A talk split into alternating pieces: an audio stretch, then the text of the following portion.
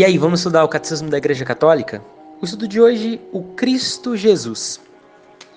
Toda a missão do Filho e do Espírito Santo na plenitude do tempo está contida no fato de o Filho ser, desde sua encarnação, o ungido do Espírito do Pai. Jesus é o Cristo, o Messias.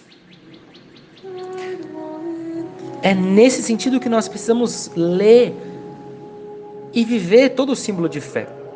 Toda a obra de Cristo é missão conjunta do Filho e do Espírito Santo.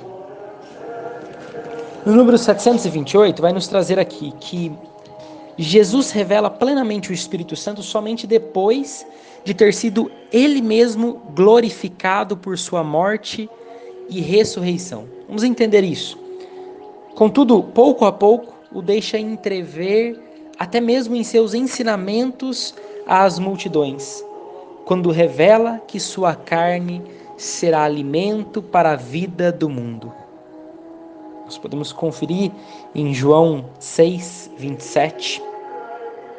Sugere-o também a Nicodemos, à samaritana e aos que participam da festa dos tabernáculos. Sobretudo essa palavra de João 7, 30 37 e 39, em que Jesus diz a respeito do Espírito que ainda não tinha sido manifestado, que do seu interior manarão rios de água viva. A seus discípulos fala dele abertamente a propósito da oração e do testemunho que deverão falar. Quando ele fala que é a respeito da oração, é justamente quando os discípulos perguntam como eles devem rezar. Somente quando chega a hora em que vai ser glorificado, Jesus promete a vinda do Espírito Santo, pois sua morte e ressurreição serão o cumprimento da promessa feita aos apóstolos.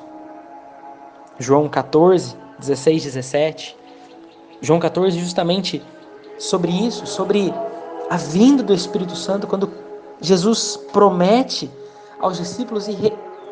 quando nós lemos também, ele promete e cumpre essa vinda do Espírito Santo para cada um de nós. E agora preste bem atenção. Olha o que vai dizer aqui a respeito da ação do Espírito Santo. O Espírito de verdade, o Paráclito, será dado pelo Pai a pedido de Jesus. Ele será enviado pelo Pai em nome de Jesus. Jesus o enviará de junto do Pai, pois ele procede do Pai. O Espírito Santo virá, nós o conheceremos, ele estará conosco para sempre, ele permanecerá conosco, ele nos ensinará tudo e nos lembrará de tudo o que Cristo nos disse, e dele dará testemunho nos conduzirá à verdade inteira e glorificará a Cristo. Quanto ao mundo, o convencerá sobre o pecado, a justiça e o juízo. Por isso, nós precisamos clamar a ação do Espírito Santo em nossas vidas, para que tudo isso realmente aconteça. Finalmente, chega a hora de Jesus. Jesus entrega seu Espírito nas mãos do Pai no momento em que, com sua morte, vence a morte.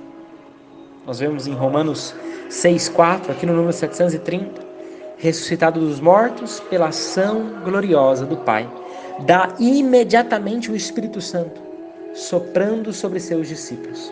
A partir dessa hora, a missão de Cristo e do Espírito passa a ser a missão da igreja. Como o Pai me enviou, também eu vos envio vai dizer Jesus. João 20, no versículo 21.